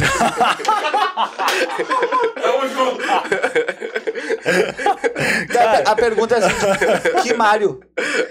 Esse aqui. Sabia, eu lá. Verdade. Cara, esse aqui é o Ash do Pokémon, velho. Cabeçudo. Ah, tá diferente. Cabeçudo. Aqui. A gente é- sabe que não era, eu sei que é. Cara, ele- cara, o- ele fala que esse aqui é o nosso comunistinha do programa, cara. É a comunistinha mesmo, O próximo vai desabar o estúdio. É, Mas é comunistinha, pequenininho, cara. Fica tranquilo aí, tá tudo certo. Aí, cara, é aqui o R2D2 e ali é o Freezer. Freezer. Freezer. Isso, o Freezer. Não, o Freezer tá lá dentro. Que se esvaziou, né? Tony Croco teve aí, esvaziou o Freezer. Acabou com o troço. Depois veio o Alcaté e terminou com o resto. Aí o até veio engoliu o restante que tava aí. Sorte que o no- nosso parceiro aí não bebe. Mas tem uma Bud? Ah, vou É. tomar uma Bud aí. Tomar uma cerveja? Não, aceito. Toma uma cerveja, então. Olha aí. Olha Vamos aí, fazer advogado cara, bebê. né? Vamos, vamos. Balãozito? Balãozito pega ali, cara. Pô, velho. Vamos Vai. derrubar o homem ao vivaço, cliente tudo assistindo. Olha lá, aquele bêbado, olha Não, só. não, é. Não, ô, velho. A gente conseguiu fazer um pastor evangélico bebê aqui. Olha só, velho. É verdade, Sim. cara. Só que É, ele bebe mas- normalmente, mas mesmo assim. Tiagão, grande Thiago. Mas mas é- Thiago, show de bola. É um clima descontraído, né? Geralmente, que nem tava comentando quando nós Olha, fomos chamados pra entrevista. delivery, ó. É sobre algum tema específico. Quer copo ou garrafinha mesmo? Ah, aceito um. Tu que manda, cara. É que a galera aqui é muito Sim. severa. A galera toma no bico, entendeu? É Sim. geral. Tu que manda. Não, então não vou quebrar o. Deus o livre, rapaz. Ó. Ah, o Balau já tá até reclamando de lavar os copos ali. Voltou, voltou faceiro. Tinha que ser advogado, Ah, né, que- não, Balão? é, sorte que não tem câmera pro Balau, né? Que Sim. o Balau chegou ali, ô Balau, um copinho, bora. Porra. Ela faz tudo, Tá de sacanagem. Vai, eu nem instalei o microfone pro Balau, ele tá reclamando de longe, ninguém tá ouvindo, velho. É, Show. cara. Não, a galera ficou ouvindo só aquele somzinho no fundo, assim, Ah. tá gritando, ia gritar. É, Parece Só que de longe, ó. É, cara, sabe que a gente tudo trabalha pro Balau aqui, né? Sim. É, ali tá o chefe. Ali tá o chefe. Olha só, a Dessa disse que a, que a melhor série de advogada é Sults, ela curte. É massa mesmo. O Alexandre falou Bud, não sei se ele tinha reclamado se ele curte, acho que ele curte Bud também. Eu acho que sim, acho que ele se arrependeu, mas ele falou. E, e- e a primeira dama do doutor botou aqui, ó. Que ia beber no copo, hahaha. Ah, fica te fresqueando aí, rapaz. Ela deve pensar assim: em casa tu é diferente, na Ai, rua é mais tá formal, maloqueiro. né? ah, não, não, não, não, ela botou aqui, ó. Achei que ia beber no copo. Então, em casa tu bebe no copo, ela botou aqui, achei e asterisco. Eu sou meio burro, tá? Eu não sei ler chat. É, nada, é, não, já é, ficou, achei que ia beber no copo, É, tá achei que ia beber no copo. Ela achei, achei que ia beber no copo. Ó, e aí o Justo agora falou que quer cerveja, foi isso? Sim, sim, a gente, a, gente a gente queria saber se tu curte ou não curte Bud, Xaxá. Ah, essa é a pergunta, Xaxá, a pergunta do ano. Xaxá, curte? Curte? Curte? Curte, né, cara, pô. Então, cara. Curte, Daniel? Gosto, gosto sim. Gosto, gosto, Todo mundo, gosto. todo mundo gosta. Mas gosto. Gosto, ó, gosto valendo. Cara, esse aí é outro cara que a gente tem que trazer aí, hein, cara. Ah, não tá, não tá respondendo meus Não é DM. amigo mais. Não tá respondendo meus DM. Tá chateado, cara. Vai deixar o Clayton chateado, cara. Pô, Porra, chega aí, Cris. É, cara, podia vir aí mesmo. Cara, tá bom, vai. Segue. Seguimos? Ah, comigo? É, segue. Ah, não, não, deixa beleza. assim. Ah, cara, ó, avisando o pessoal que tá assistindo a gente aí, é, se já, já segue a gente no YouTube, principalmente, vai lá, ativa o sininho, balança o sininho, né, Cleitinho? A Ativa gente- as notificações. A gente precisa muito dessa moral aí. Contamos pra- com você. Sim, pra, pra continuar o projeto aí, pra trazer mais gente, pra trazer informação de qualidade. Hoje aí com, com o Daniel falando sobre, sobre umas questões mais sérias que a gente não tá acostumado, a gente fica até meio nervoso, né? Aí eu com criança pequena em classe, o Clayton vai... Em- vai o que que é Clase, a minha clase, cada um com a sua clase. Isso que eu não bebi hoje, mas tá tudo certo. Então, cara, pô, assim, ativa o sininho aí também, pessoal que pode nos seguir no Facebook, na Twitch e no Instagram. Facebook, High Podcast, Instagram, pdc.high, Twitch, é twitch.tv, de novo, twitch.tv barra HighPDC, High é H-I-G-H, que mais, ó? Raid Alto. É isso. É isso aí, é isso aí. Spotify, então. Ah, tem, ah, a Ah, gente também, Spotify a também. gente também tá nas também, plataformas de áudio, no Spotify, no Google Podcasts, no... No Deezer. No Deezer eu acho que tá, não sei se não Isso. tiver aí também, tá no Anchor, velho. Procura lá, se não achar, a gente bota, entendeu? Tá tudo certo. Reclamas, ah, queria ver você em tal lugar, a gente vai. Quer ver a gente na Globo? Talvez algum dia. também. Ó. Tá boa, Bala. Bala botou o link pra vocês aí do Instagram e da Twitch. Ah, o, o Balau vai botar link da Twitch aqui, quebrando nosso alcance de orgânico. É, cara, aproveitando aí que tu tá sem microfone, Balau. Por que Balau? Deixem. Daniel, o que, que tu faz nas horas vagas aí quando não, não, não está advogando? Bom, ultimamente não tenho ah, visto muito série, eu gosto um pouco de, de leitura, gosto de alguns jogos, né? Ah, gosto de atividade esportiva, embora com a pandemia esteja mais sedentário. Parque, caminhada, corrida, futebol. ah, tô lesionado, né? Por essa lesão eu conheci minha esposa também, fisioterapeuta, né? Boa, Olha excelente aí, motivo boa. pra machucar, cara. Legal. Sim. Ah, e no geral, mais essas ah, atividades esportivas e filmes, né? Ho- Hoje em dia eu tô vendo mais filme pela falta de tempo, porque às vezes tu vê uma série, aí tu quer ver o outro episódio, aí tu acaba maratonando e tudo. E aí ferrou. E que jogos, velho? Que jogos tu joga normalmente? Tu Joga RPG? jogos? Eu jogo RPG, RPG de mesa. Eu RPG Opa, faz a clássica aí, Cleitinho, a clássica. D&D ou Vampiro? D&D. Ah, tu te fuder, né? É, Até tem curiosidade, eu nunca joguei vampiro, mas já joguei. Já joguei. É que o Balau adora D&D, entendeu? Sim. Eu gosto de Vampiro. Acho que já te convidei pra jogar também, inclusive, uma vez. Porra, Pô, vamos, vamos jogar, vamos É jogar. fazido, cara. Tem que ficar insistindo. Não, vamos jogar ao vivo, o que, que você acha? Ó. Ah, estúdio tem, velho. A gente junta uma, uma gurizada aí, Espaço tem. junta uns advogados aí. Jogar. advogados e vambora. Sim, aí escolhe o paladino da justiça, né? Eu acho que advogado sabe mais. Eu acho que... Ah, porque vampiro é mais interpretação, Cara, né? qual é a diferença, pessoal Sim. que tá nos assistindo? Eu não sei, não sei se a galera que tá Não. nos assistindo sabe a diferença na, disso. Na verdade, que são sistemas de RPG, sistemas de jogos distintos. né? Ele é bom, é. D&D é ruim. Não, a- basicamente o D&D é focado em campanhas no cenário medieval, né? Como, como bem sabe. Tá. Tu, tu joga com guerreiros, com magos, é, vibe Senhor dos Anéis, né? Medieval Tá. fantástico, como o pessoal chama. É, imaginário fantástico. O vampiro, tu- ele é ambientado, é um jogo, são jogos de interpretação. É, Tem um ambiente, né? é, Acho que antes de falar da diferença, cara, eu, eu, eu conheço muito pouco, pra não dizer que eu não conheço nada de RPG. Tem- como fazer, fazer um briefing do que, que é o negócio? Claro, vamos fazer. Eu e o Daniel vai me ajudar. aí. Vai lá. O RPG é o seguinte, é um jogo de interpretação de personagem. Hum. Ahn, todo mundo, quando é criança, brinca de faz de conta, né? Uhum. Faz, então, que nem tem a música do João e Maria, do Chico Buarque lá, então eu era herói, né? Hum. É o meu faz de conta. Ah, o problema é que a RPG viu que, o, o- quem criou o RPG, sei lá quem foi, notou que o pessoal continuava querendo brincar de fazer de conta, mas Uhum. precisava de algumas métricas. Uhum. Daí começaram a se criar sistemas. Daí tem os sistemas métricos, né, para te saber ah, o que que tu poderia fazer, o que que seria possível do teu personagem, né, no mundo fantasioso fazer. Daí tem fichas, tem sistemas métricos para ter uma metrificação ah, mais randômica. Sim, O cara tem a força de 1 a 5, o cara Isso, tem velocidade de. Daí juntaram-se os dados, Tá. né? Então juntaram-se o- as metrificações dos games normais Uhum. com ima- o imaginário do faz de conta. Uhum. Então é um jogo de interpretação. Tu, tu joga uma história na qual tu é um personagem. É o roleplay, né? É. Tu interpreta um papel ah, dentro do jogo. Tem uma parte teatral, assim. É. Eu, eu até gosto muito dessa, dessa parte teatral mais do que a própria sistemática, assim. Isso é como em livros, acredito eu. Tu Pode jogar, inclusive, sozinho negócio. É, ti- tinha uns livros, ah, não sei como é, livro-jogo, não sei como é que chamava isso. Que tu poderia fazer algumas escolhas, né?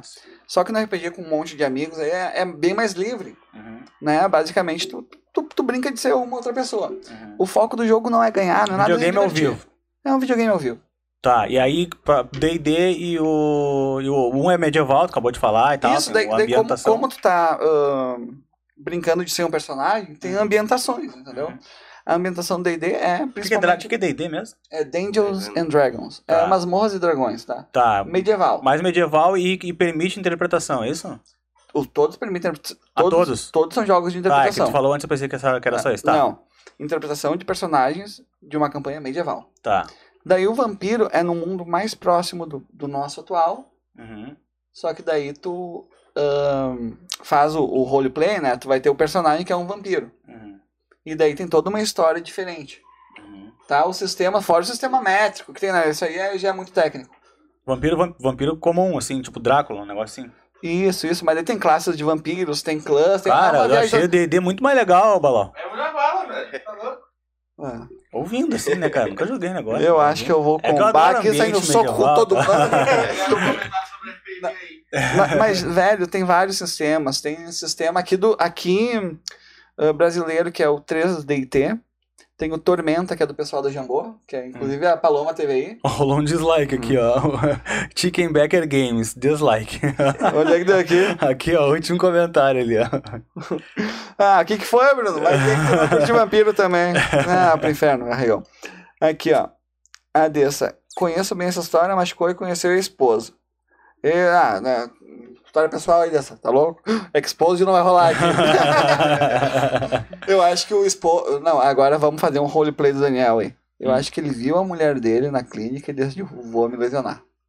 Será que foi isso? Ó, Não, será? não, eu, eu conheci depois de lesionado. Ah, né? depois de lesionado. Estratégia do É, grego, hein? é.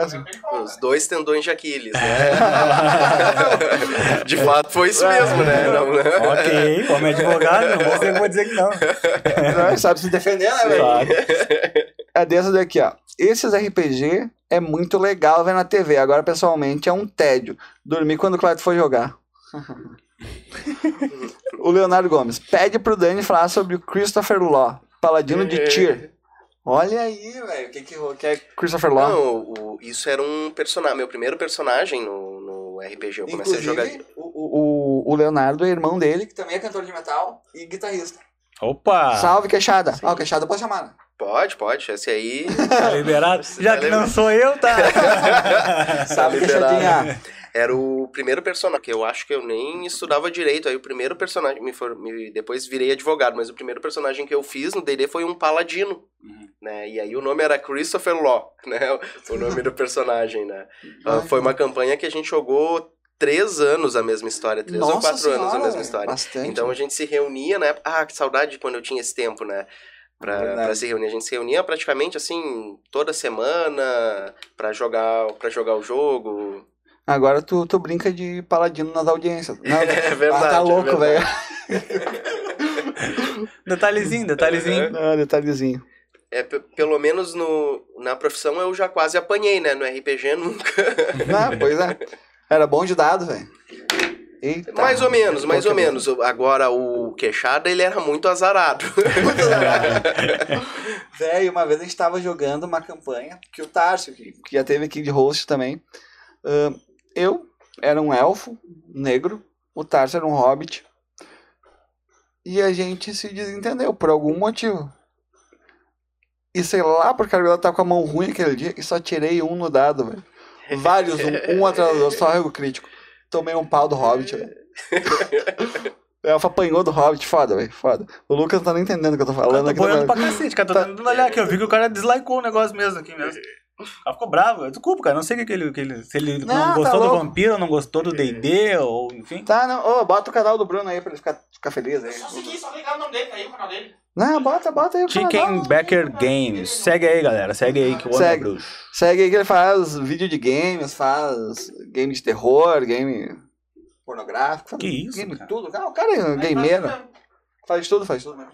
Então tá bom, aí o, o, o Balau também tem o canal de game dele, né? O É. Kim Bandeiro. Já bota aí, Balau, bota Tá, aí. tá, mas é o seguinte, é, se o Balá vai botar o link dele, ele tem que reativar o canal, porque faz tempo que não tá jogando. Pô, Balau, o que que tá acontecendo, Balau? Live hoje. Live Ah, que então horas, tá. Balau? Que horas que a gente anuncia? Ah, cara, eu vou chegar em casa lá uma meia-noite, meia-noite pouco. Meia-noite live do Balá, cola lá, Meia-noite, live do Balau. Kim Bandeiro, como é que é? Como é que tu botou aqui, né? É twitch.tv barra Kimbandeiro. Kim Bandeiro, tá, beleza. Hashtag é o Kimbas. Sem choro. Cara, Então acho que era isso, gente. sem Agradecer o Daniel por ter vindo aí. palavras por tu Show. ter dedicado teu tempo, que a gente sabe que, pô, a gente brinca do lance do advogado, tá, mas a gente sabe que a correria é grande, principalmente no momento, acredito que a demanda deve ter aumentado absurdos, né? Então aí tu ter dispensado teu tempo pra vir falar com dois chatos pra cacete aqui, cara, obrigado mesmo. Não, eu, eu que agradeço aí a oportunidade de falar com vocês. É bom também passar um pouco de informação, né? Ah, mesmo numa entrevista mais com, com- descontraída, né? Fui um pouco surpreendido, que nem eu falei. entre- nunca. Porque geralmente é sobre temas, né? Nunca teve uma entrevista tão Mas, descontraída. ô, doutor, deixa de ser cringe na entrevista, é podcast. É verdade, muito é cringeão, verdade. seu É, cringe. Brincando. eu não sou. não tô moderninho, cringe, né? Não, tá moderninho, cringe é... Fui perguntar pro meu enteado se ele sabia o que era cringe, ele não sabia, né? Eu disse, ah, não tô me sentindo tão Não velho. tão- tão tão velho assim. É, né? isso aí, pelo menos eu sei o que Então eu tá. sou. Ah, mas é muito, muito legal participar do podcast de vocês, agora Ah, sem erro sim. e oportunidade. E é legal também passar um pouco de informação também, mesmo de forma descontraída, Claro. mais legal ainda, gostei muito da experiência. Massa, cara. Então, valeu, mestre. Tamo junto. Quando quiser aparecer aí, só colar. Vamos, vamos ver se rola um jogo aí. Se o Lucas vai jogar hein, um vampiro Aprendo, com a cara. gente. Vou quero cobrar, aprender. hein? Vou cobrar. Jogar um vampiro. Cara, qualquer negócio. Cara, eu tenho vontade de aprender a jogar. Nunca tive mais oportunidade mesmo, assim, mas vontade de ser curiosidade. Até comprei um livro uma vez. Daí tu tem Dei carinha. uma olhada. Tu tem carinha de Ah, quem... meu Deus, lá vem. Ó, tô com advogado aqui. Ah, Foda-se. tu tem carinha de que tu era adolescente bonitão, velho, e ficava folgando no Cara, nerd. não, ficava velho, eu não folgando. sou agora, imagina adolescente, cara. Já viu adolescente bonitão? Não tem como, Ah, cara. sei lá, velho. Cara, uma mistura do que vai ser do que já foi, não tem como, Ah, mas entendeu? o Tony falou que tu é tipo o Eduardo Milk. O Eduardo Milk é gato. Então, ele falou que eu sou igual ao Dedo Leite, só que feio. Porra, ele me fudeu. Entendeu? Versão Covid. Perdão Covid, ele falou. Porra, tá de sacanagem, né, cara? Igual Eduardo Leite feio e não é governador, né? É, e não sei falar que nem o cara, então ferrou, entendeu? Porra. É, é igual a do Leite, porém, sem a voz, sem a estética e sem o mandato. É, não, tá bom. Mas, cara, sem a conta bancária também. tá bom. Tchau, cara. Tchau. Valeu, gente. Até a próxima Até semana. mais. Falou.